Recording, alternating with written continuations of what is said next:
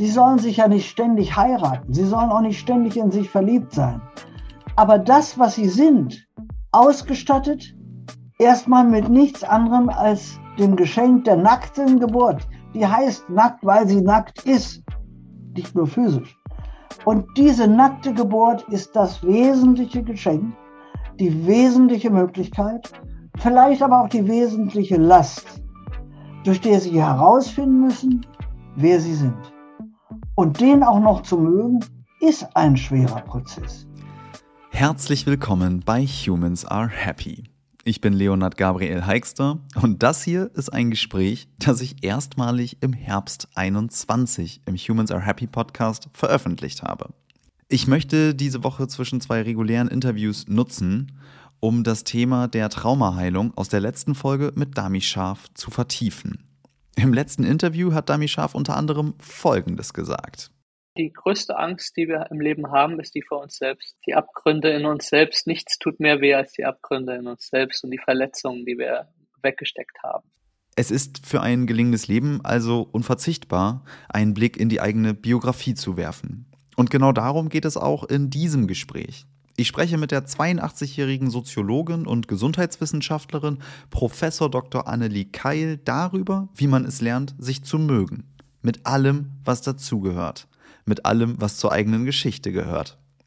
Und ich glaube, dass das Interview an dieser Stelle noch einmal sehr gut platziert werden kann.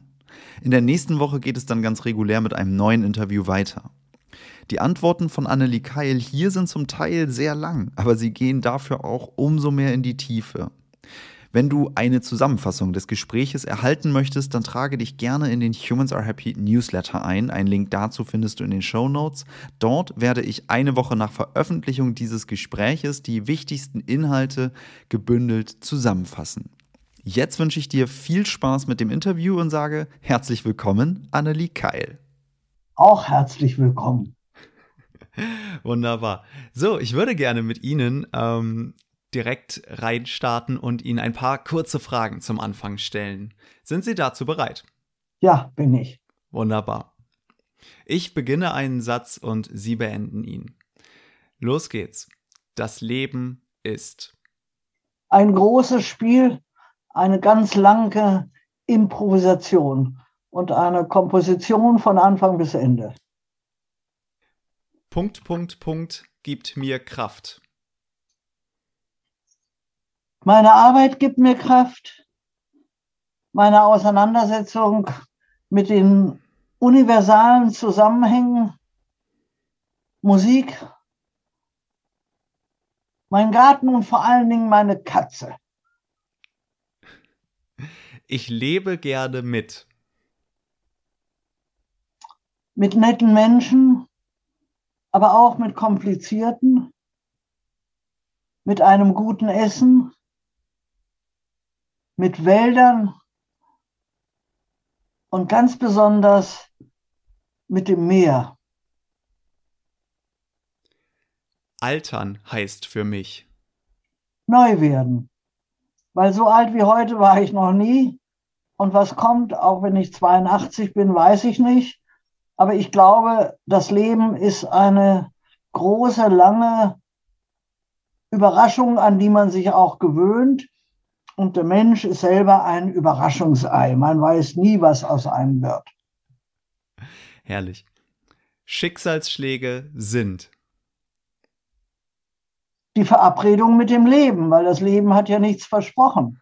Und Schicksal ist alles. Schicksal ist die Liebe und Schicksal ist der Tod. Alles klar. Vielen lieben Dank. Ähm, ja, und damit unsere HörerInnen einen Kontext haben, wie sie zu diesen Antworten kommen, würde ich sie einfach mal bitten, dass sie sich gerne vorstellen, ab dem Zeitpunkt, den sie mögen, ähm, bis äh, jetzt, bis zu der Person, die sie heute sind. Naja, also ich mag mich, seitdem ich geboren bin oder habe mich darum bemüht, mich zu mögen.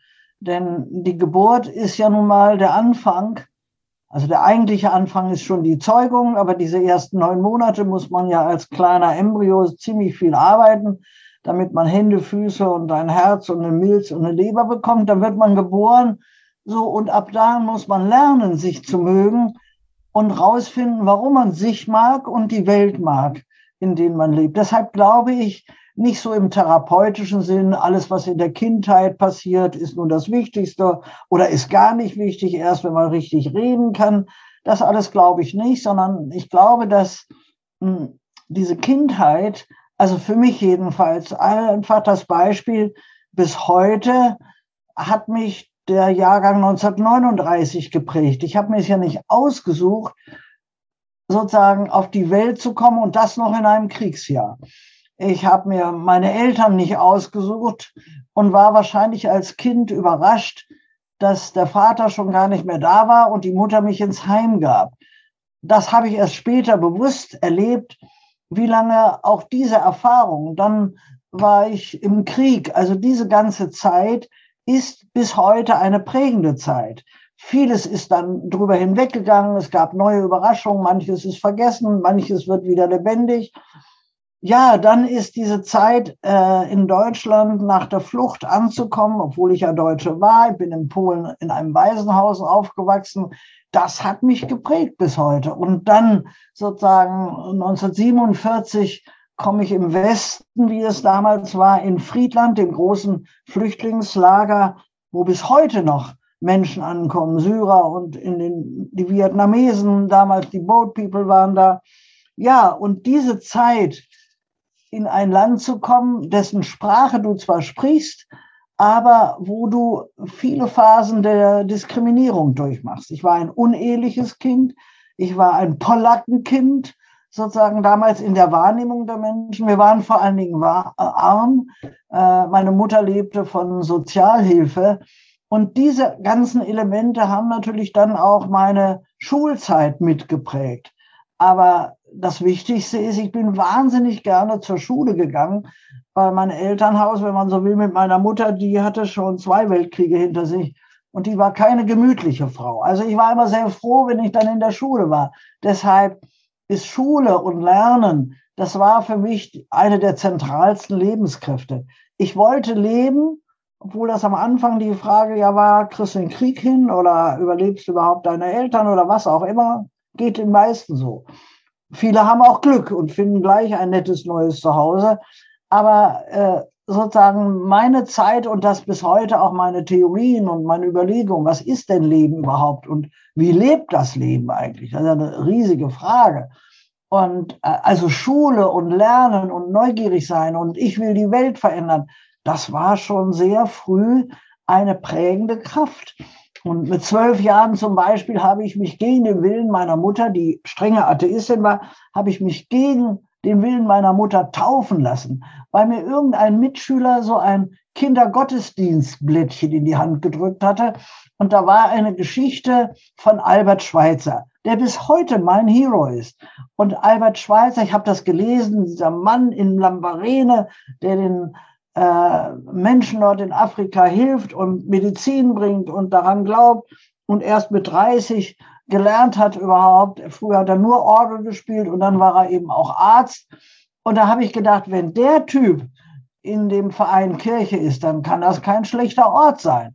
Also, trotzdem hat mich das auch geprägt. Ich bin dann aus der Kirche ausgetreten, weil ich dachte, was machen die denn da? Das hat doch der Jesus oder niemand hat ihnen erzählt, äh, die indigenen Völker zu unterdrücken und sonst was.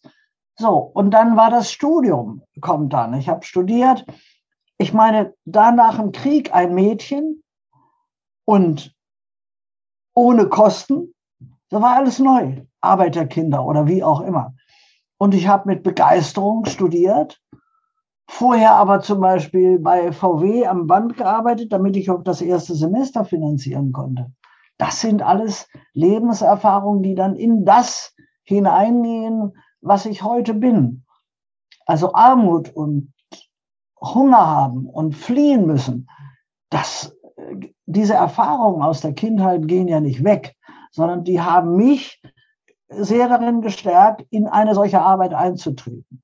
Also insoweit war das Studium und dann gerate ich oder bin ich eben auch in der Studentenbewegung. Ja, die Alten sollen mal ihre Stühle da verlassen. Was soll dieser ganze autoritäre Quatsch? Also ich versimpel das jetzt ein bisschen. Ich wollte aber auch nicht in irgendeine K-Gruppe, um eine Geschichte zu erzählen war, die war schon in der Schulzeit, als äh, Konrad Adenauer den Willy Brandt im Bundestag sagte, Willy Brandt alias Fram, der, der nach Norwegen gegangen ist. Eine unglaubliche Beleidigung.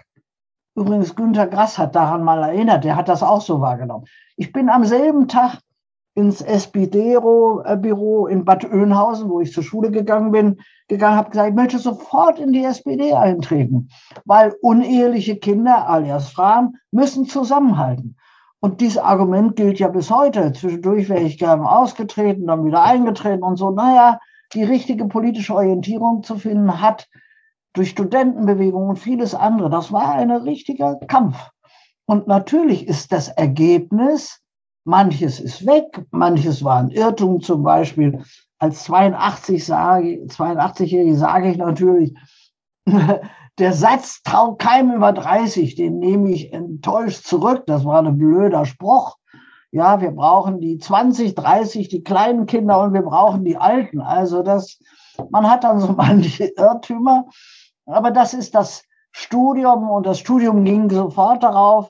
Also ich habe erst Jura studiert und das Motiv war, ich wollte Jugendliche aus dem Knast holen. Ich wollte Jugendrichterin werden. Ich wollte nach meiner Politisierung diese ganzen Nazi-Richter, die dann nach dem Krieg noch rumliefen.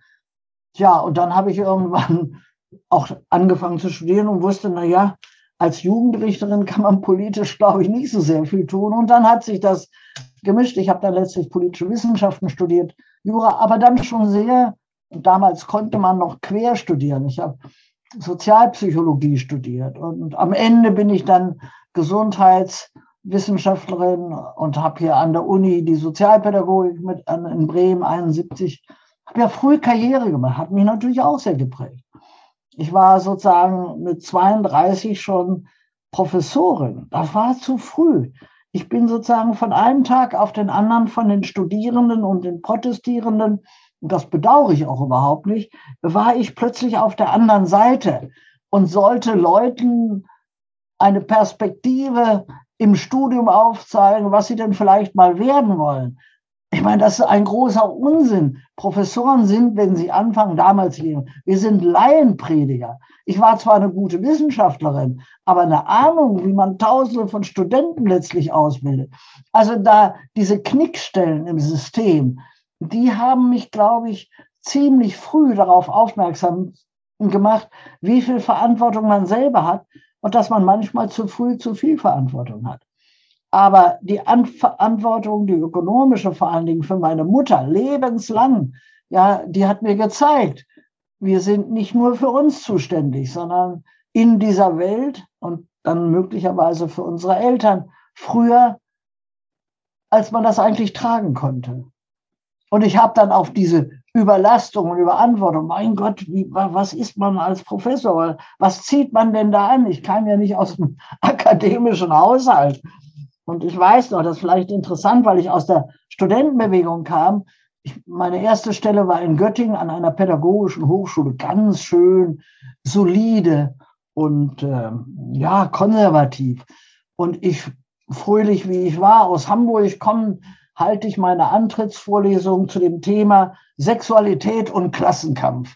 Wilhelm Reich, das hat uns damals interessiert.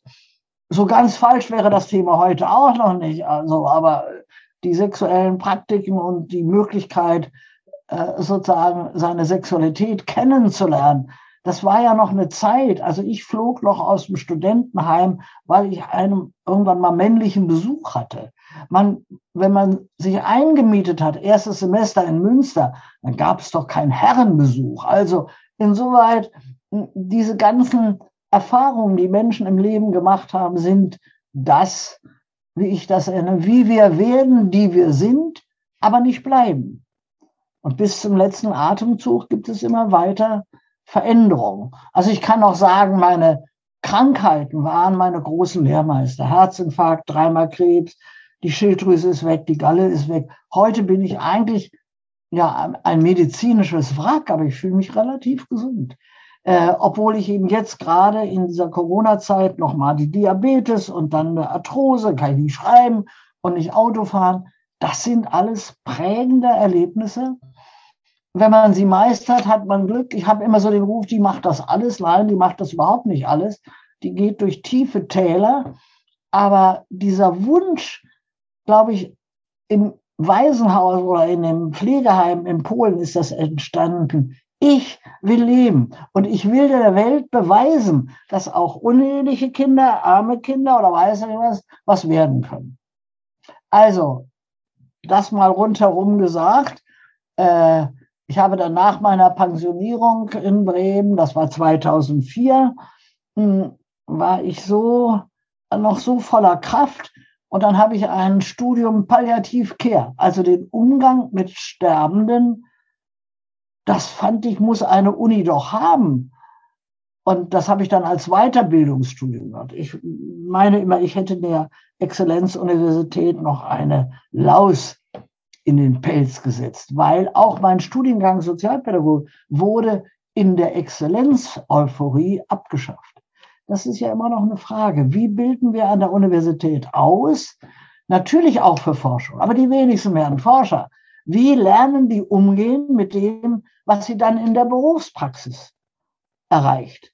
Also mir ist früh aufgefallen, Lehrer müssen mehr lernen als Didaktik von Deutsch oder Englisch oder Mathe. Das ist wichtig, das sind die Basisdinger.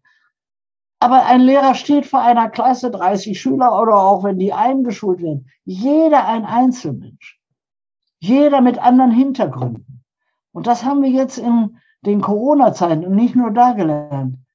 Ja, ein Lehrer muss sehen, dass ein Kind möglicherweise noch kein Frühstück hatte und noch kein, sozusagen, überhaupt keine Stütze zu Hause hat. Dass nicht jeder jetzt ein Tablet hat das heißt, die Lehrer sind für Dinge mitverantwortlich, müssen eine Fantasie haben, für die sie aber gar nicht ausgebildet sind. Ein Mediziner ist nicht automatisch Arzt. Der Arzt ist der, der über die Krankheit mit dem Patienten reden kann. Der weiß, dass Gesundheit mehr ist als OB zu sein, ohne Befund. Stellen Sie sich mal vor, Sie sind geistig ohne Befund also damit meine ich jetzt nicht behindert, dann sind sie auch mit Befund. Sie sind seelisch ohne Befund, sozial ohne Befund, spirituell sowieso ohne Befund, dann sind sie eine Pappnase, aber nicht gesund. Das waren so die Etappen und Sie sehen auch an diesen Thesen, wie sehr die auch durch mein Leben geprägt sind, aber oder durch meine Kindheit, durch meine Jugendgeschichte, durch mein Erwachsensein, durch das Studium. Wenn ich mir vorstelle, ich müsste heute studieren und nur über, über so Medien hier, ich würde verrückt. Das hat mir unheimlich gefehlt jetzt, dass meine mit Corona meine ganze Arbeitsfelder zusammengebrochen sind. Natürlich ist es komisch, wenn ein 82-Jähriger sagt, ein 82-Jähriger sagt, ich bin arbeitslos geworden. Ja, ich habe ja meine Rente, meine Pension, da können auch noch jemand anders mit von das ist gar nicht so viel, aber dafür mache ich eine Suppenküche und teile, was möglich ist. Aber ich habe wirklich wie Hund gelitten, weil ich nun auch alleine lebe. Zwischendurch habe ich auch zweimal geheiratet, das ist gescheitert. Irgendwie war für mich das nicht beschaffen, obwohl ich eigentlich eine große Familie halt. Ich wollte Kinder haben, habe aber drei Fehlgeburten, dann habe ich es aufgegeben und heute habe ich mehr Kinder, als ich brauchen kann. Also die, diese, diese Frage, mit der wir auch bei der kurzen Vorstellung eingestiegen sind. Leben ist eine, ein dauerhaftes, unbekanntes Abenteuer. Und das ist kein spiritueller Satz, sondern das sagen uns jeder Physiker. Wenn Sie Naturwissenschaften, die sogenannten harten Fakten, und die harten Fakten heißt, Leben ist endlich, wir wissen nicht wann. Leben ist verletzlich, wir wissen nicht wann uns welche Krise trifft. Und Leben, das ist so ein Begriff der moderneren Soziologie, es ist unverfügbar. Wie lange haben wir gebraucht, um wenigstens einige Eingriffe in die Corona-Krise zu kriegen? Mit der Impfung haben wir das ein Stück. Aber wir haben keinen Zugriff auf die Frage, warum sich Leute nicht impfen lassen. Oder warum sich begeistert Leute impfen lassen. Wir haben keinen Einfluss darauf, was heißt es eigentlich, wenn Kinder über lange Zeiten in Quarantäne sind. Welcher Schaden entsteht durch psychosoziale Isolation? Das wussten wir vorher auch schon, aber jetzt haben wir es erfahren. Und wir sehen, wie schwer es uns fällt, ja, differenziert auf ältere Menschen, auf Kinder, auf Kinder mit Eltern, die mitmachen, auf Eltern mit Widerstand. Ich meine, ich wüsste auch nicht, möchte auch kein Politiker sein, der ja von all diesen Dingen erstmal wenig Ahnung hat, aber Entscheidungen treffen muss. So, wir müssen zusammenhalten. Ja, aber wie halten wir denn zusammen, wenn wir den Nachbarn hassen? Wenn wir keine andersfarbigen Menschen sehen wollen? Das sind alles Dinge, mit denen dann im Lauf der Erfahrung gerechnet werden muss. Und dann müssen wir uns damit auseinandersetzen. Was ich weiß, um mal zu einer dieser Fragen zu kommen, äh, die Entscheidung der Regierung in dem ersten Chaos zu sagen, ab 65 ist man alt und da ist man potenziell ein Pflegefall. Auf jeden Fall eine hochgefährdete Person. Und wenn Sie dann noch Vorerkrankungen haben, so wie ich, dann denken Sie, ich bin ja auch schon älter als 65, ich bin jetzt schon zum Tode verurteilt.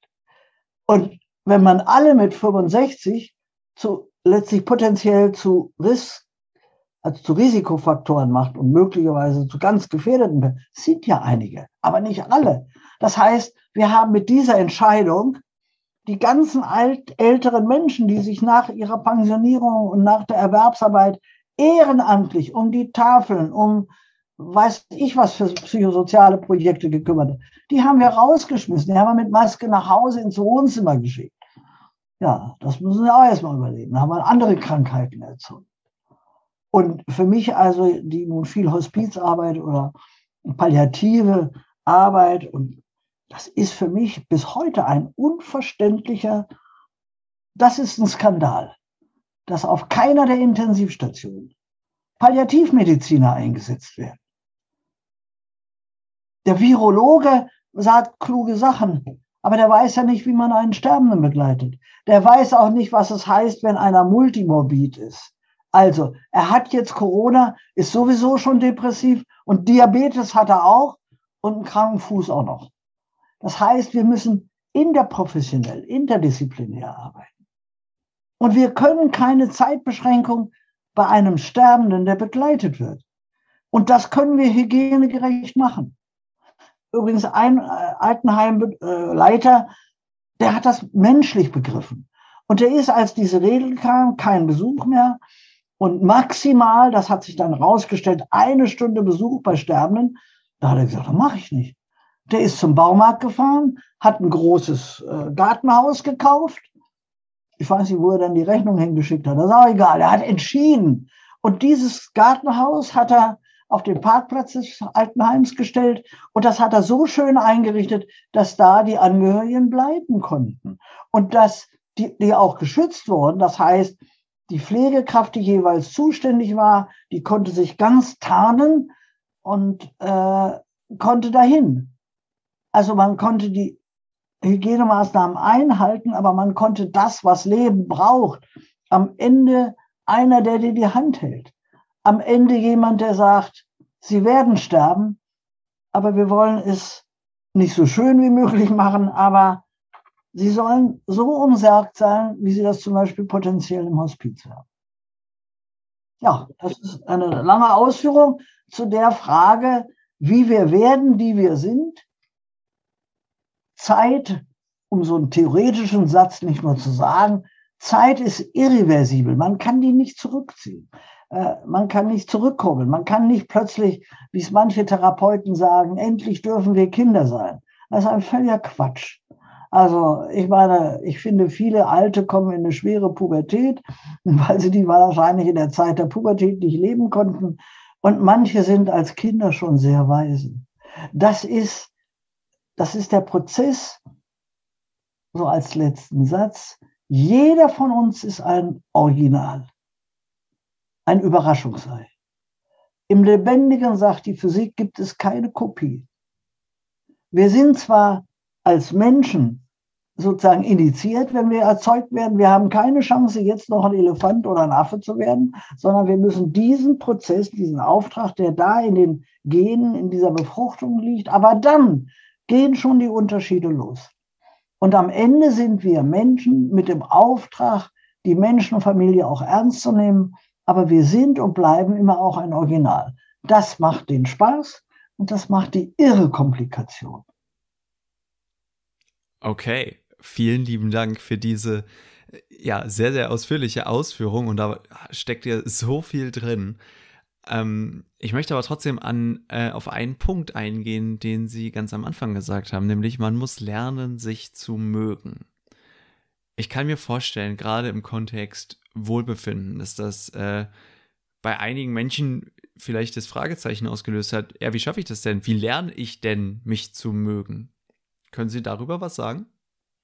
Ja, also es gibt so einen schönen Satz von Novalis, Glück ist die Fähigkeit zu leben. Also Glück hat man nicht einfach, sondern Glück sozusagen heißt als erstes zu akzeptieren, dass ich einer dieser vielen Lebenden bin.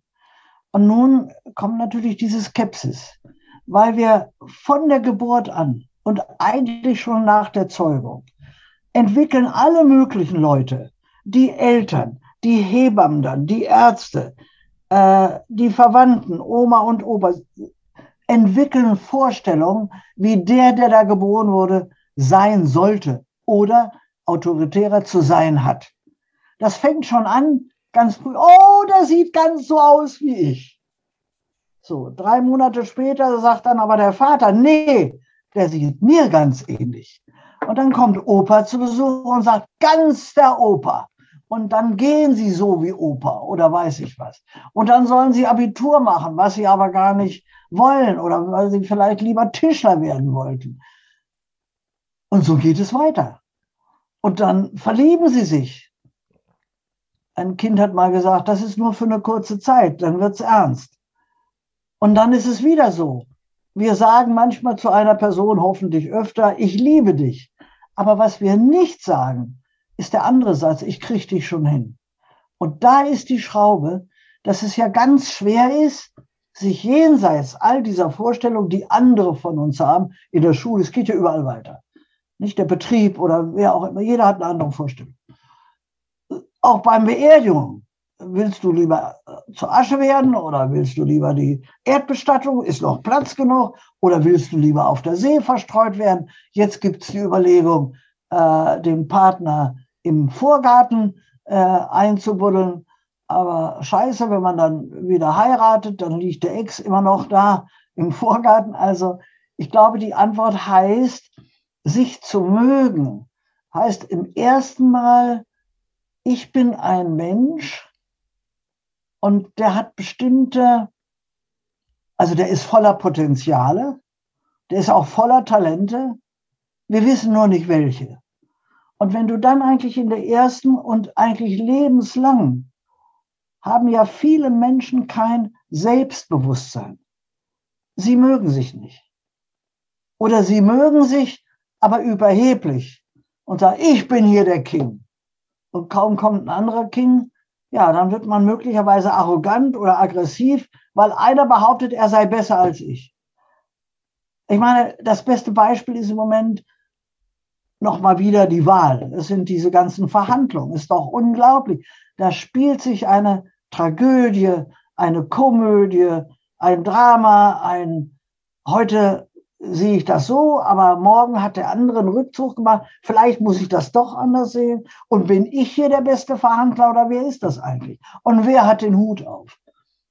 Diese Aufgabe, ein Mensch im aufrechten Gang zu werden, und wir kommen vielleicht gleich nochmal bei diesem Wohlbefinden, bei dem Gesundheitsbegriff nochmal drauf.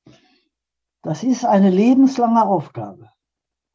Und wenn Sie das einigermaßen hinkriegen, Sie sollen sich ja nicht ständig heiraten, Sie sollen auch nicht ständig in sich verliebt sein.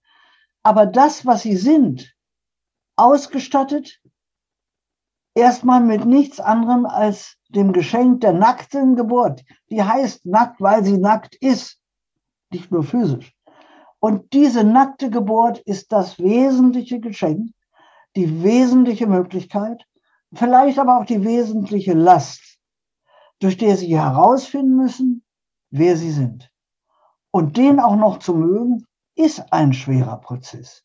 Aber der ist nicht an sich schwer, sondern er ist schwer, weil wir nicht alleine aufwachsen, sondern weil dieses, sage ich mal, dieses Geschenk der nackten Geburt wird gleich in rosa oder blau gekleidet. Das haben wir jetzt vielleicht endlich überwunden.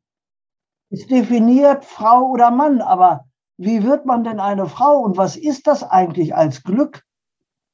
Oder würde man lieber ein Mann sein? Das sind Werdeprozesse. Und das macht es schwer. Ich würde vielleicht eher sagen, äh, es gibt einen Titel von einem äh, äh, Schmidt, der hieß mit sich selbst befreundet sein. Das ist vielleicht besser, weil wir bei uns weniger akzeptieren und weniger möglich sehen als bei Freunden. Das heißt, es geht für Sie ganz, ganz stark äh, um den Prozess oder um grundsätzlich um Selbstakzeptanz. Sehe ich das richtig? Ja, nur. Nur. Weil, wenn, wenn okay. das nicht wäre, auch, das haben wir ja nicht nur als Repression. Ich meine, ich sage immer, wir kommen als Pflegefall zur Welt. Das können wir uns schon mal merken. Ja, sehr. Ohne die anderen und ohne, dass jemand jetzt die Verantwortung übernimmt, uns zu füttern, uns die Welt irgendwie zu zeigen, uns das Sprechen beizubringen. Wir sind doch eine Nullnummer an der Stelle. Wir haben nur Potenziale. Wir sind vernunftbegabt, aber nicht vernünftig. Wir kriegen ein Gehirn zum Denken, aber ob wir denken, ist eine zweite Frage. Wir kriegen ein Herz und ein Leib, um zu fühlen. Aber ob wir fühlen oder ob wir uns absperren, das ist dann ein Prozess. Und der kommt von innen als Antwort auf das Außen, auf den Stoffwechsel. Aber ohne die Welt, in die wir hineingeboren werden, könnten wir weder schöpferisch noch Freunde werden, wir können an ihr untergehen, aber es ist ja erstaunlich, wie viele Menschen überleben. Ja. Am Ende müssen wir sterben. Also ich sage mal, wir konnten auch nicht von selbst geboren werden. Aber wir wurden geboren und mussten dann das Leben kennenlernen und meistern. Unser Leben und das der anderen. Ja, und sterben kann auch jeder. Ist ja noch nie einer zurückgekommen, hat gesagt, ich habe es nicht geschafft, kann ich noch ein bisschen bleiben. Das ist interessant. Wir können das, aber manchmal mit Zwang, manchmal mit Förderung. Und im Großen und Ganzen, jedenfalls in unserer Kulturzone und gerade jetzt, sind wir ja verdammt privilegiert. Ja. Was aber nicht heißt, dass wenn die Flut kommt, von morgens bis abends alles weg ist. In wenigen Sekunden dich ein Schlaganfall trifft. Und dann wenn sie diese Krankheiten kriegen.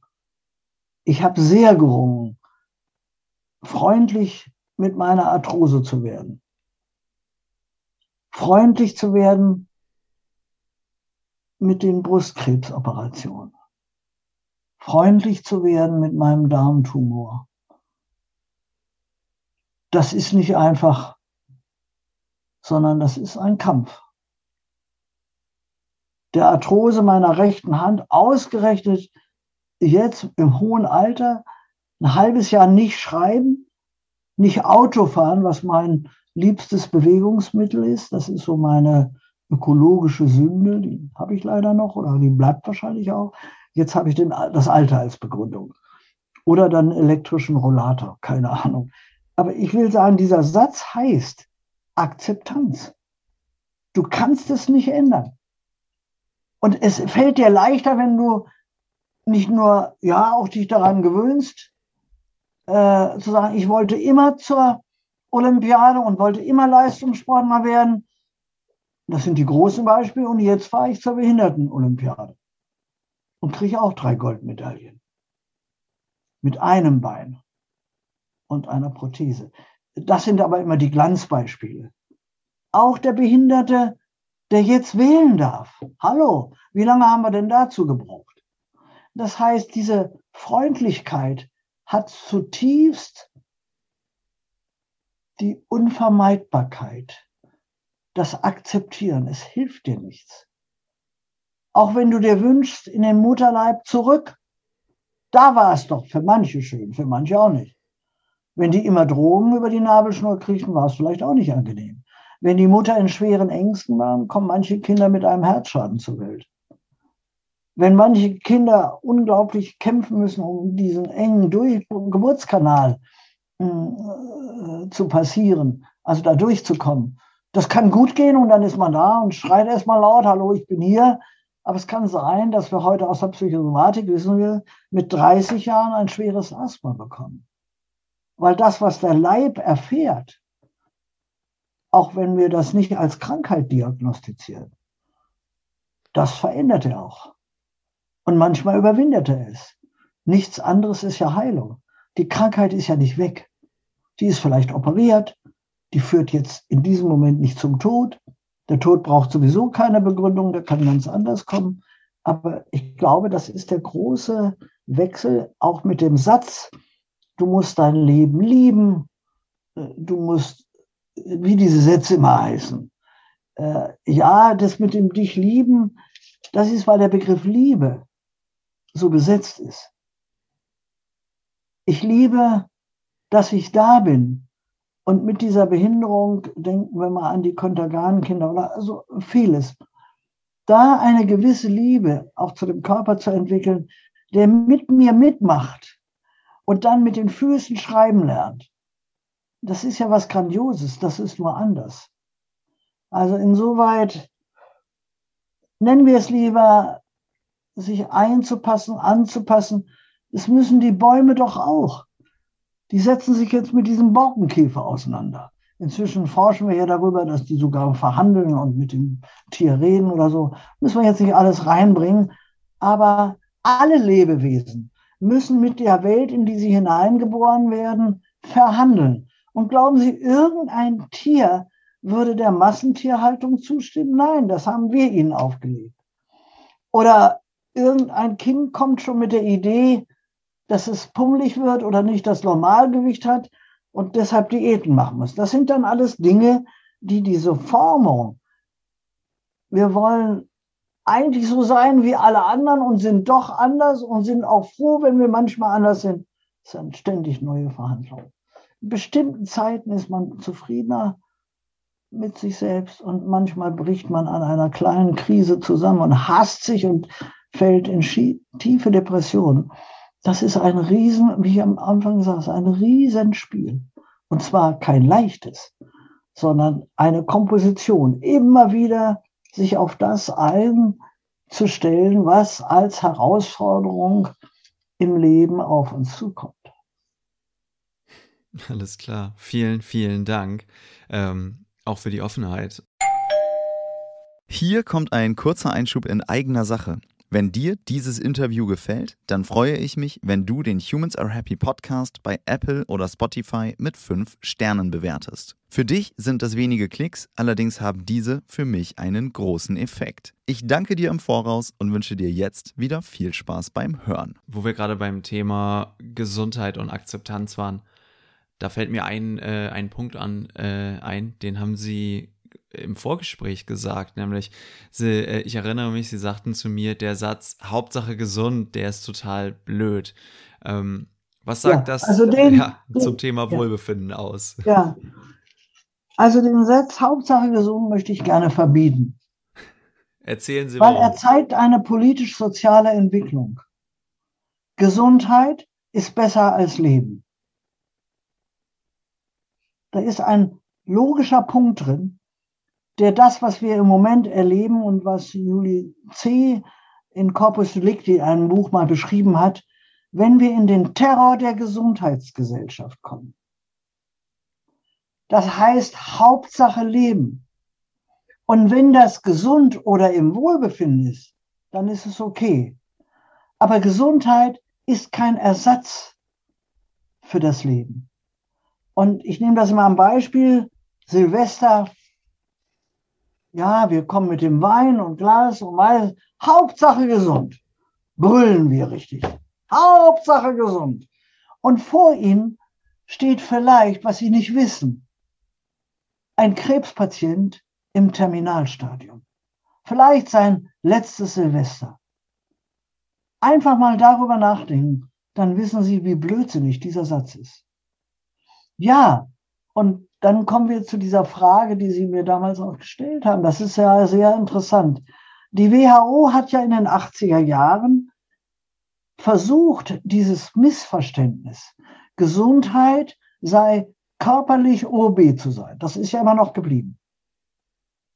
In Lehrbüchern stand der dumme Satz, Gesundheit ist die Abwesenheit von Krankheit. Ja, das ist eine gute Kabarettnummer, aber das ist kein greifbares Ergebnis. Weil sind Sie krank, wenn Sie eigentlich nach medizinischen Daten noch gesund sind? Äh, in der Schmerztherapie haben wir das herausgefunden. Leute kommen auf allen Vieren angekrochen. Der Arzt untersucht und er sagt, sie haben nichts. Klar hat er was, er hat Schmerzen, er kann kaum laufen, aber er hat keinen Befund. Also da komme ich zu diesem Verhältnis Befund und Befinden. Das heißt, die WHO hat damals versucht, in großen Konferenzen diesen Gesundheitsbegriff, der so rein medizinisch war. Gesund hieß körperlich gesund. Und man kann ja auch sagen, wenn ich einen Tumor im Magen habe, sind ja die anderen Organe auch noch gesund. Und genau auf die hoffen wir ja, dass sie im Prozess der Heilung ihre Kräfte mit zur Verfügung stellen, neben Medikamenten, neben einer Operation, um das kranke Organ wieder so in Schuss zu bringen, dass es wieder zusammen in die Band oder in die Konzertgruppe eintreten kann. Anders können wir uns das ja gar nicht, eigentlich nicht denken. Selbstheilung ist nicht eine Heilung, wo ich in den Wald gehe, Kräuter X nehme oder Pille Y, sondern Selbstheilung ist die Fähigkeit aller Organismen, aller Lebensorganismen, sich zu reparieren mit Hilfe von außen. Deshalb haben wir einen demografischen Wandel. Den haben wir übrigens nicht nur auch wegen der großen medizinischen Erfolge. Also, dass wir zum Beispiel Reparatur haben, wir können Ersatzleistung, wir können heute sogar ohne Magen leben. Ja, aber das ist ein Teil wie sie dann mit dem Magen, ohne Magen leben, das ist eine zweite Frage. Also jetzt zurück, diese Konferenzen wollten davon weg, weil es längst auch in der Medizin bekannt wurde, es braucht mehr als die Pille. Es braucht zum Beispiel einen Arzt, nicht nur ein Mediziner, sondern der in der Lage ist, mit dem Patienten zu verhandeln, dass er auch mitmacht. Wir wissen heute, dass Leute, die nur mit Angst in eine OP gehen. Die meisten haben Angst. Aber es gibt Krankenhäuser, wo die Chirurgen sagen, mein Erfolg ist umso größer. Je mehr ich und besser ich weiß, in welchem anderen Zustand sich der Patient befindet.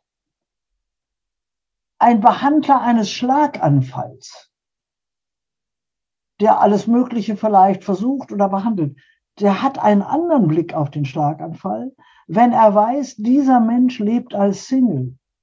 Der kann nicht mehr nach Hause. Das heißt, er geht in die nächsten Behandlungen und weiß nicht, wo sein nächster Platz ist.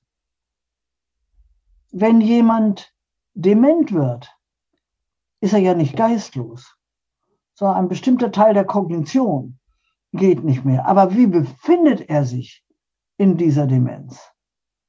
Und das ist eben nicht nur ein Problem einer bestimmten Struktur im Gehirn, sondern die Demenz machen wir auch mit. Wenn der Sohn sagt, meine Mutter erkennt mich oder die Tochter, meine Mutter erkennt mich nicht mehr, dann muss ich da gar nicht hin. Das ist eine dieser Probleme, die wir haben, wenn wir Demenz nur als eine medizinische Diagnose sehen, also als einen Befund, aber nicht danach fragen, dass gerade Demente sehr angewiesen sind auf ihre Gefühle und die auch äußern und haben, aber oft deshalb nichts mehr sagen, weil sie wissen, gesagt, logisch ist das alles falsch. Und meine Tochter sagt dann, Mutter, das hast du schon dreimal erzählt. Und wenn sie es hundertmal erzählt hat, erzählt sie hinter dem Befund, erzählt Oma ihr Befinden. Die WHO hat also damals versucht, den Gesundheitsbegriff, also diesen körperorientierten, auszuwechseln mit dem Begriff Wohlbefinden. Nun muss man wissen, das ist die deutsche äh, Übersetzung, weil äh, bei uns ist immer Wohlbefinden, oh ja, hier ist es wohlig warm. Ja, also Wohlbefinden ist kein Greifbares für die Leute, was schrecklich ist, weil die meisten wissen gar nicht, wie sie sich befinden. Viele haben vergessen, wie befinde ich mich, wenn ich traurig bin und wie, wenn ich wütend bin. Auch Gefühle sind ja ein großer Teil der Befindlichkeit. Das Einzige, was in die Medizin eingedrungen ist, sind Befindlichkeitsstörungen. Und die merken viele nicht, weil sie gar nicht wissen, was Befinden ist. Warum rast mein Herz? Der Arzt hat doch gesagt, ich habe nichts am Herzen. Hallo. Warum muss ich immer niesen, obwohl ich keinen Schnupfen habe? Und auch keine Allergie. Sondern wenn meine Schwiegermutter reinkommt, muss ich sofort niesen dann hoffe ich, dass sie denkt, ich bin krank und dann geht die wieder. Also es sind geheimnisvolle Dinge. Und damals hat die WHO beschlossen, und deshalb sage ich, die Übersetzung Wohlbefinden führt uns in diese Ort des Gemütlich. Nein, das heißt ja im Englischen Well-being, sein. Wie bist du in allen möglichen Lebenslagen und vor allen Dingen in der Krankheit? Und deshalb haben sie vier Dimensionen beschlossen für dieses Begriff Wellbeing, Wohlbefinden, körperlich, körperliches Wellbeing, keine Schmerzen haben. Da kommen viele medizinische Sachen mit rein. Seelisch Wohlbefinden wird schon schwieriger. Ist auch nicht unbedingt das Fach des Psychiaters. Geistiges Wohlbefinden. Hallo. Fragen Sie sich mal, wie viele Studenten oder wie viele Professoren sich wirklich geistig wohlbefinden. In der Konkurrenz, die sie da machen. In der Plagiatsituation jetzt. Also letztlich schreiben wir alle aus der Geschichte ab, aber ich will das nicht mindern. Also körperliches, seelisches, geistiges und soziales Wohlbefinden. Hallo, da sind wir mitten. Inzwischen erkennt die Gesellschaft, ach, das ist ja interessant. Wenn man arm ist, ist das Corona noch schlimmer. Wenn die Kinder, die wollen ja gar nicht in die Schule. Ich habe noch nie in meinem Leben so tolle Bilder gesehen von Kindern, die nach der Quarantäne jubelnd in die Schule gehen. Wir haben immer gesagt, komm du erst mal in die Schule. Das ist so eine Drohung. Und dann haben wir gesehen, wie Wohlbefinden, what a well-being es ist, mit den anderen Kanacken wieder zusammen zu sein sich zu prügeln, zu spielen, sich zu freuen, sogar die Lehrerin zu mögen. Und viele Lehrer haben jetzt in dieser Zeit für dieses Wohlbefinden der Kinder unglaublich vieles geleistet. Dafür sind sie überhaupt nicht ausgebildet. Spielerisch zu lernen, die nicht so gut können mitzunehmen. Also, und ein Begriff ist damals in der Konferenz untergegangen und das war das spirituelle, spirituelle Wohlbefinden to be spiritual online. Der Glaube spielt eine wichtige Rolle. Und dieses Wort ist damals in der Konferenz nicht zugelassen worden, weil eben in Amerika diese sektiererischen Kirchen alle so einen Einfluss haben. Die wollten das Wort spirituell nicht da drin haben. Aber die WHO wollte nicht sagen christlich-kirchlich. Es gibt ja schließlich Juden und Muslime und äh, indigene Völker und die blauen noch was anderes. Spirituelles Wohlbefinden heißt, sich trotz aller Not eingebunden zu fühlen in ein universales Schicksal. Es ist ja so interessant, sie werfen es ja nicht dem Wasser vor, dass es flutet, sondern manche äh, auf einem anderen Begriff werfen es Gott vor, dass er das zulässt. Leben ist verletzlich und endlich und das kann schon mit fünf Jahren passieren. Das werfen wir nicht dem Kind vor, nicht dem Arzt vor, der hat sein Bestes getan, sondern Gott. Wie konnte er das zulassen? Das ist eine spirituelle Problematik. dass Spiritualität auch heißt und auch mit an dem Stelle nicht nur Glaube, sondern auch die Struktur des Universums kennend, wissen wir ja sozusagen, dass täglicher Wandel und tägliche Umstrukturierung und dass auch die Gene lernen, dass nicht alles festgelegt ist. Sie können eine genetische Disposition haben, aber es ist nicht klar, ob sie ausbricht. Also zurück, Wohlbefinden, Well-being heißt eben nicht nur körperlich OB zu sein, sondern heißt ein einigermaßen zufriedenstellenden, glücklichen, aber auch die Fähigkeit, traurig zu sein, die Fähigkeit auszurasten und dann aber wieder ins Lot zu kommen. Das ist auch eine Fähigkeit, und jetzt könnte ich Wohlbefinden oder Wellbeing, hängt zusammen mit einem Konzept von Lebenskunst. Wir müssen mit dem, was da ist und was uns materiell sozusagen einfach gegenübertritt, immer wieder in einer, deshalb finde ich den Begriff Lebenskunst so gut, The Art of Living. Und die sagt ja nicht, diese Farbe, machen manche auch, diese Farbe darfst du nicht nutzen, den Pinsel auch nicht, sondern du brauchst Material, um dein Bild zu machen. Aber du kopierst es nicht einfach. Und deshalb heißt zu dem Wohlbefinden eine ganz wichtige Kategorie, ein Verstehen des ganzheitlichen Zusammenhangs. Und nun nochmal, Ganzheit ist nie da, sondern sie muss sich durch Integration bilden. Ich will hier ein Fremdwort oder ein altes nehmen. Hans Jonas, ein Physiker und Philosoph, hat äh, Ganzheit so genannt. Ganzheit ist nie da, sondern sie muss sich herstellen. Und er hat den Begriff genommen, Selbstintegration im tätigen Vollzug. Das klingt sehr altmodisch, ist aber wunderbar, weil Selbstintegration, du musst deinem leidenden Körper nun mit deiner Seele helfen. Vielleicht auch nicht denken, ich sterbe sowieso, sondern wenn man die Statistik sieht und auch den Arzt sprechen hört, sie haben Überlebenschancen die müssen wir jetzt gemeinsam nutzen. Ich mit meiner Profession und Sie mit seinem Lebenswillen. Also was Sie geistig denken, was Sie fühlen, ist im Prozess einer Heilung sehr wichtig. Und auch, was Sie spirituell glauben. Also, ich weiß jetzt den Namen nicht, den evangelischen Theologen, der dann im Knast umgekommen ist, dieses berühmte Lied von guten Mächten umgeben. Im Internet ist sehr interessant, in wie viel Variation auch Nichtchristen dieses Lied macht Mut. Ich weiß, dass ich von guten Mächten, er meint nicht nur Gott oder seinen Glauben, sondern er meint auch die Freunde.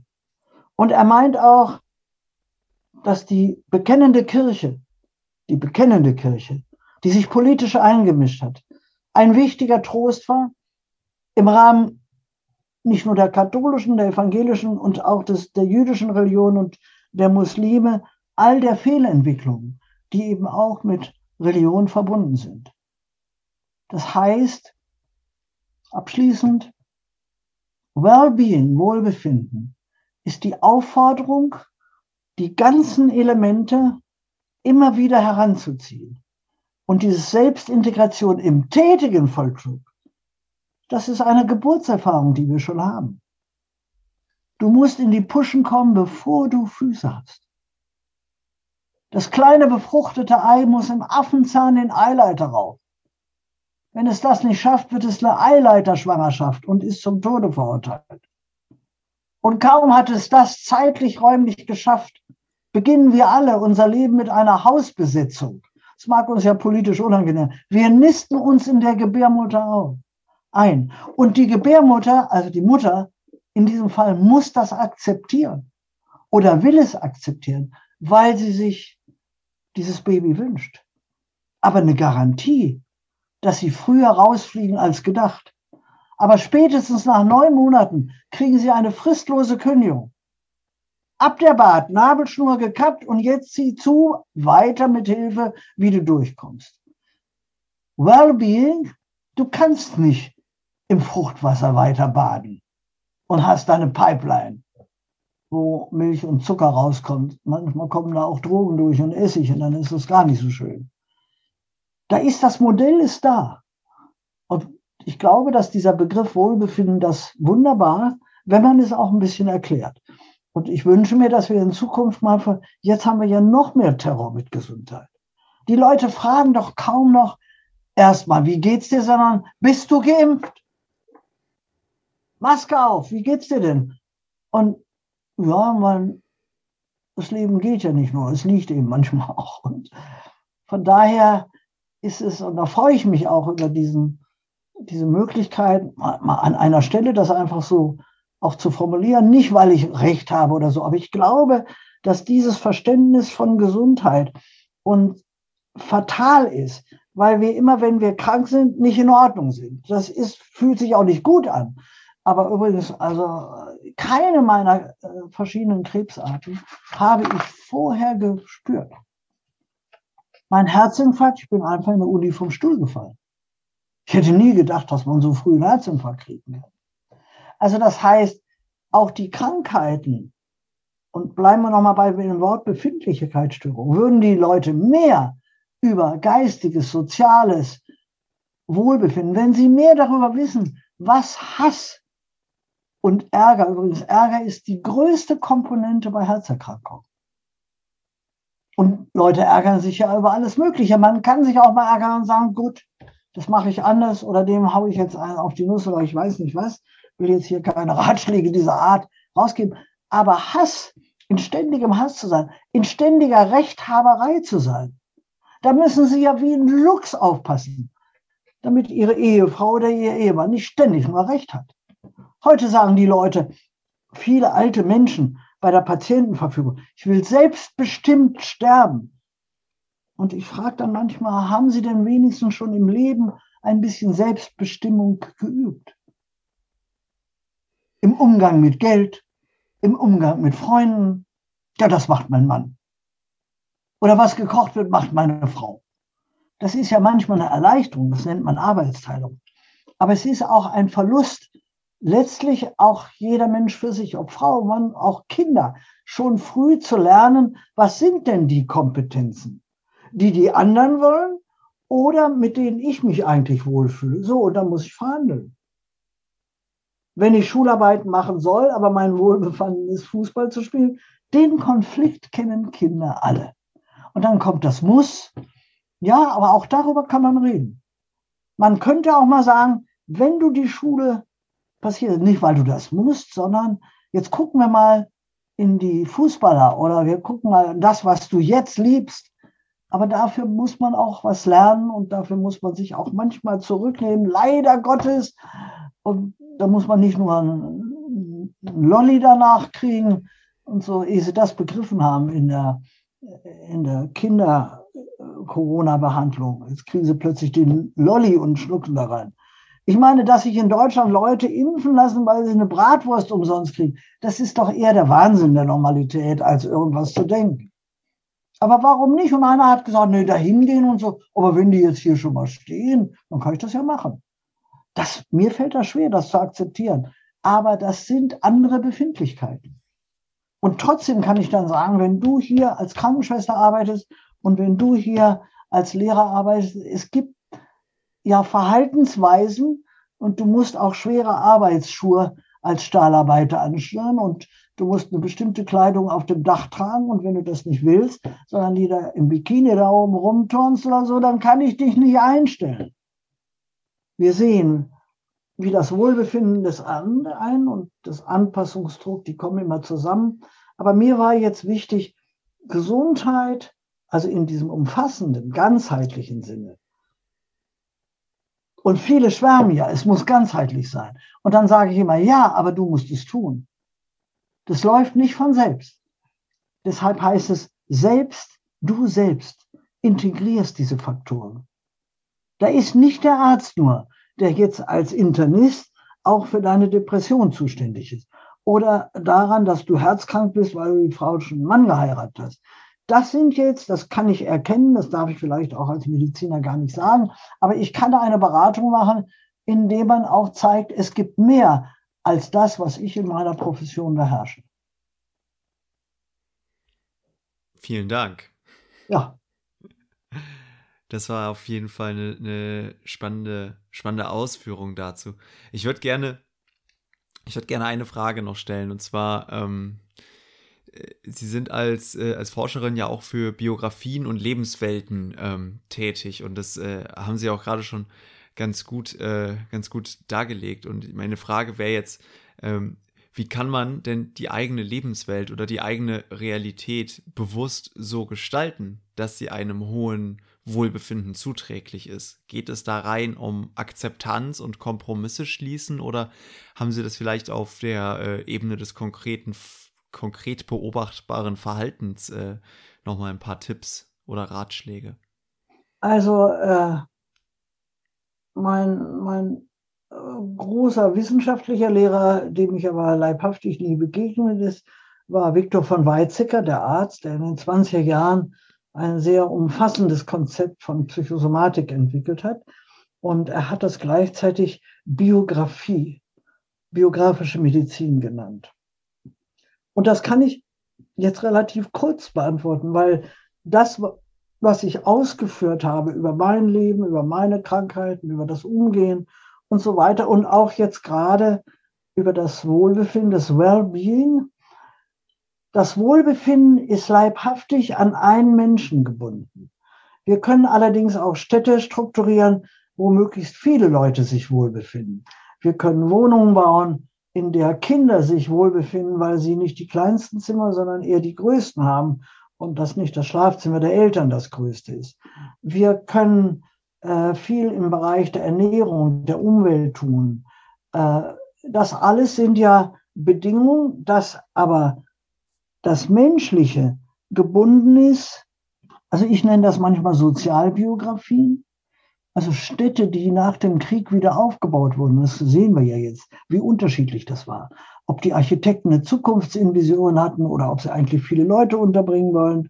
Biografie ist eigentlich die Vermittlung zwischen dem, was in der Außenwelt dem Individuum sozusagen zugemutet oder auch geschenkt wird, mit dem eigenen, nennen wir es jetzt mal Schicksal, mit den eigenen Herausforderungen. Das heißt, die Aufgabe mit sich selber befreundet zu sein, hat eine andere und die, also biografische, das eine biografische und die andere heißt sozusagen mit sich selbst sich auseinanderzusetzen. Wir haben das inzwischen alle auf die Therapien, ein ganzes Jahrhundert hat sich seit Freud auf da, da helfen eben Seelendoktoren. Äh, das ist wichtig. Äh, wie entsteht eine Depression? Wie entsteht eine Schizophrenie? Oder äh, welche Hintergründe gibt es vielleicht noch für meinen Ärger, der vor allen Dingen in ärgerlichen Situationen zu Herzschmerzen führt, das alles weist ja nur darauf hin, dass wir selber nicht nur die Gestalter und die Erfinder unseres Lebens sind. Wir erfinden ja unser Leben. Es hat ja keiner bei der Geburt eine Gebrauchsanweisung. Ja, wir sind ungefragt geboren. Ich weiß ja, ob irgendjemand einen Vertrag gemacht hat mit irgendjemandem. Wir kommen ungefragt in ein Elternhaus, ungefragt in eine Zeitgeschichte, ungefragt in ein Land, deren Sprache und Kultur wir lernen. So, und das heißt, um dich kennenzulernen, um dich wahrzunehmen und möglicherweise auch mit dir befreundet zu sein oder zu sagen, nee, also das finde ich, geht mir bei mir selbst auf den Geist. Wie kann ich das ändern? Da kann man sich auch Hilfe suchen. Also, das biografische Wissen, nämlich sich selber wahrzunehmen. Ist genauso wichtig, das ist Voraussetzung dafür, dass sie mit sich befreundet sein können oder sich dann ändern können, wie eigentlich Leben verlangt. Immer wieder auch nicht nur sich anpassen, sondern verändern oder zu sagen, nein, das mache ich nicht. Auch wenn ich dann ein Einzelwesen bin oder bin ich ja sowieso, aber ein Einzelgänger bin und von anderen ständig mies beurteilt werde oder erfolgreiche Leute, das sagen jetzt viele dieser auch berühmten jungen Sender, die dann schon Milliarden äh, Auftritte weltweit haben, die unter einem permanenten Druck stehen. Ehe das eine Album draus ist, wird das andere schon erwartet. Also das heißt jetzt zu dieser Frage, Biografie ist zu verstehen, wie ich mit der Welt, mit meiner Familie, mit meiner Arbeit, mit meinen Freunden, mit meinen Krankheiten verbunden bin. Früher gab es dieses altmodische Tagebuch. Ja, das könnte eins sein. Einfach mal nicht sagen, muss ich ja Schriftsteller sein. Nein. Einfach, also ich rege etwa zum Beispiel Leute, die plötzlich eine äh, Pflege äh, des Angehörigen übernehmen müssen. Da hat man wahnsinnig viel zu tun. Und ich sage, wenn es nur ein kleiner Zitter auf dem Klo ist, schreiben Sie mal auf, was Sie fühlen. Schreiben Sie auf, wie sich die, die Demenz verändert. Oder erzählen Sie das jemandem. Wenn Sie mal die Angehörigen holen, die vereinsamen alle und sind dann selber die Demenz oder selber der Schlaganfall. Das heißt, die Biografie, sozusagen, da muss man nicht etwas tun, sondern erstmal sich selber wahrnehmen, sich auch ernst nehmen und überhaupt mal feststellen, was ist. Also auch zum Beispiel die Selbstbeobachtung, nicht diese ständige gucken, bin ich jetzt krank oder bin ich jetzt gesund, aber einen Überblick zu haben, warum ich jetzt geheiratet, warum will ich eigentlich Kinder, was ist bei den Kindern eigentlich rausgekommen. Meine Mutter war doch immer so freundlich, warum ist die denn jetzt so aggressiv? Oder warum macht die jetzt Sachen, die sie früher nie gemacht hat? Das gehört in sozusagen die Tatsache, dass wir, das hat die Evolution sich nun so gedacht, als Vernunft- und Bewusstseinsfähige Menschen geboren werden. Das sind Tiere, also mein Sternchen weiß auch ziemlich genau, wann sie sich wohlbefindet und wann nicht. Und ich habe jetzt rausgefunden, also lange weg waren und sie alleine lassen geht nicht, füttern allein gilt nicht. Also Sternchen ist ihre Katze. Ah, ist meine Katze. Mein Lebenspartner, wenn man so will. Lebenspartnerin. Okay, also das heißt, biografisches Wissen, das Interesse an sich selbst, ob sich andere für sie interessieren oder sie selbst. Und wenn andere, also ich merke das immer, ich bin immer mit diesem Image, was die alles geschafft hat. Und im Hospiz, ich will Ihnen ein Beispiel sagen, ein biografisches. Da sagt die sterbende alte Dame, geübte Hausfrau, ach ja, wissen Sie, mein Leben war relativ wertlos. Relativ hat sie immer noch gesagt. Sie sind ja wunderbar, Sie haben alles gedacht und getan und waren auch erfolgreich und Sie sprechen auch mit mir. Und bei dem Ich bin wertlos, ich habe nichts geschafft, da können Sie ja, da sagt man immer, na, so ist ja auch nicht. Und so weiter. Und ich habe aber bei der, das ist ein Beispiel, gefragt, was an Ihnen hat Ihnen irgendein Verwandter? Vielleicht ich wusste, dass sie Kinder hatte. Was liebt ihr Sohn an ihnen? Und prompt hat sie gesagt, er lebt in Australien. Und prompt hat sie gesagt, meine Erbsensuppe. Wenn der von unterwegs anruft, dass er oder jetzt demnächst kommt und ich frage, was soll ich kochen, dann sind es nicht die Rouladen, die sie auch gut kann, sondern es ist die Erbsensuppe. So, und von dem aus bin ich dann nicht, um die jetzt munter zu machen, kurz vom Tod zu erkennen, war ja doch, ich war ja doch ziemlich gut. Aber es kommen diese Lichtpunkte, dass die Habilitation auf der Ebene der Erbsensuppe ist. Meine Mutter sozusagen hat sich über die Habilitation gefreut, aber was das ist, äh, war völlig uninteressant oder Doktorarbeit, sondern wenn ich krank war, dann hat sie gesagt, dann kannst du kein Geld verdienen, weil ich die ökonomische Verantwortung hatte. Das war eine andere Anerkennung, als ich sie mir eigentlich gewünscht hätte, biografisch. Aber es war eine. Und das meine ich damit. Also so arbeiten und wir erleben das im Hospiz, das macht nicht nur ich. Wir erleben, dass die Bewertung des Lebens auch durch andere kommt, aber auch, dass die Leute sich mal bewusst werden. Ja, und dann sind wir reingekommen. Die hatte viele Kinder und die waren arm und nach dem Krieg und wie die ein Essen gezaubert hat. Heute kommt das ja manchmal in der Filmliteratur. Auch wie Leute versucht haben, noch im KZ zu überleben, auch zu teilen. Das alles sind biografische Elemente unserer Lebenskunst. Und das Problem, glaube ich, also in der westlichen Kultur, aber auch in den, nur in der Literatur haben dann viele Menschen auch ihre Biografie ein bisschen ein, eine Autobiografie. Aber wir haben eine Geschichtsschreibung, die immer von oben kommt. Die Soldaten waren da und da. Und was hat die Ausstellung, die Wehrmachtsausstellung, für eine Revolution erzeugt? Im Innern der Menschen. Deutsche Soldaten waren daran nicht beteiligt. Ich weiß, ich weiß nicht mehr, wie der Ausstellungsmann hieß, aber und mehr und mehr fanden sich Briefe. Die Leute jetzt heute in Bremen, wir haben eine sehr gute historische Institut, wo, wo wir heute sagen, schmeißt die Briefwechsel nicht weg. Die sind irgendwo in Kisten oder wenn Eltern sterben, finden äh, Kinder die oben. Briefe von der Front, Briefe von einem geheimen Liebhaber und so weiter.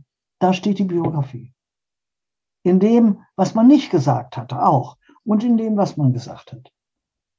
Es ist ja interessant, Lebensläufe bei Bewerbung, steht ja immer dasselbe drin. Inzwischen beraten die Coach, schreib deine Bewerbung so, dass irgendein natürlich angenehmer biografischer Punkt da drin vorkommt. Dass die wissen, wer du bist und wer sich da bewirbt.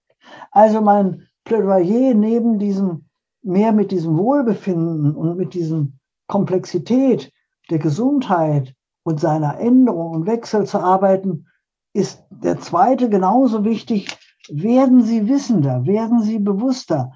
Äh, und wie gesagt, da braucht man kein Abitur, kein Studium, sondern das Interesse für sich selbst.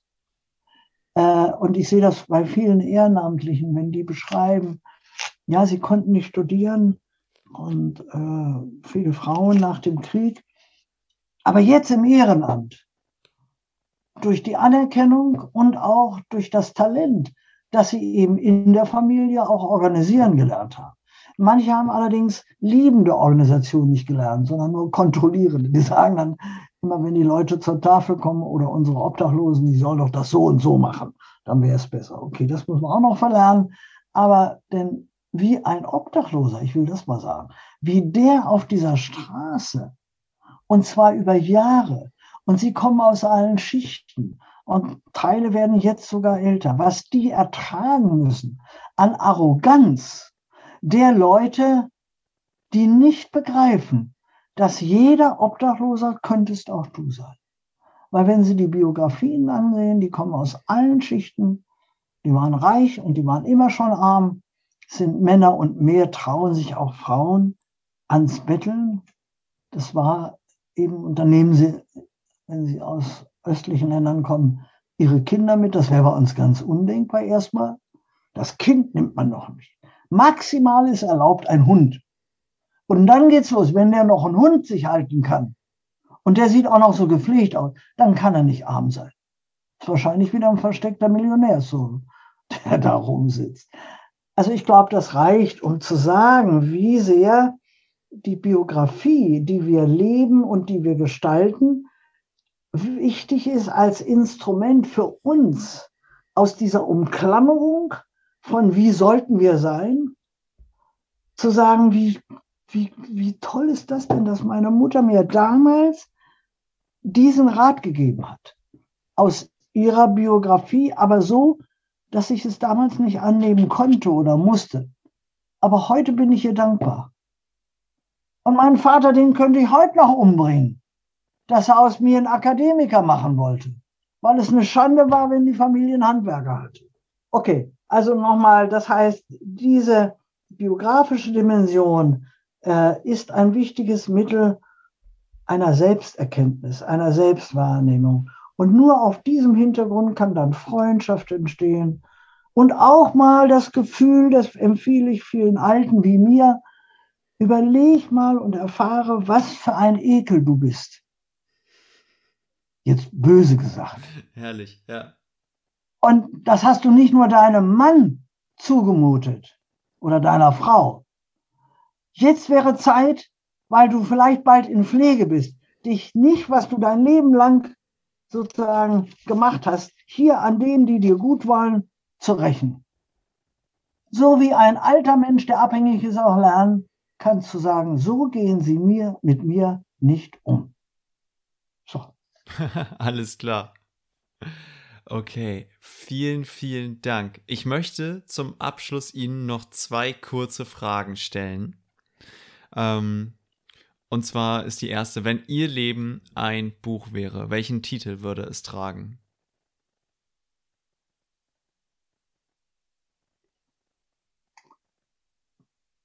Ich glaube, also ich habe gerade zwei zu alles, weil. Sie können auch beide sagen. Also das eine ist das Leben als Überraschungsei. Und das andere wäre wahrscheinlich das lange Lied des Lebens. Vielen Dank. Bitte. Okay. Und die zweite Frage, die ich Ihnen noch stellen möchte, ist, über welchen Satz oder über welche Frage sollte jeder Mensch einmal nachdenken? Wie lebt das Leben? Das kam schnell. Ja. Vielen, vielen Dank. Okay. Ich danke Ihnen total herzlich für. Ihre wertvollen Ausführungen und ähm, ja, bedanke mich für Ihre Zeit und ähm, Ihre Mühe und möchte Ihnen gerne äh, die Möglichkeit geben, auch das letzte Wort zu haben. Und ähm, falls Sie an der Stelle noch ähm, irgendetwas anfügen möchten oder sagen möchten, können Sie es gerne tun.